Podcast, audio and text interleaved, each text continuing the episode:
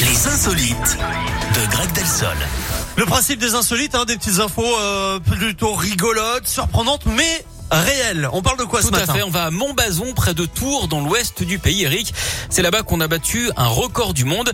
Une deux chevaux a été adjugée 210 000 euros. Alors, petite particularité de cette Ah oui, voiture, elle est en bois. Ouais. La belle Lochoise, c'est son nom, est constituée de noyer pour les ailes, de poirier et de pommier pour la carrosserie et de merisier pour les portes et le coffre. Alors pour ralentir, ils ont peut-être utilisé du frein. Alors petit bémol, Eric, hein, elle n'a pas de carte grise et ne peut donc pas aller sur la route, même si elle roule parfaitement. L'ébéniste qui l'a construite y a passé 5 ans, hein, 5000 heures de travail le jour et la nuit. C'est à lui hein, donc que reviennent tous les lauriers. On peut le dire d'ailleurs, une voiture en bois, c'est du boulot. Merci beaucoup. Oh là là, c'est beau. Merci Greg. On se retrouve dans une heure? À tout à l'heure. l'heure. À 11h. Allez, la suite avec Pink dans les prochaines minutes. Avec Slimane et Claudio Capéo également. On va écouter.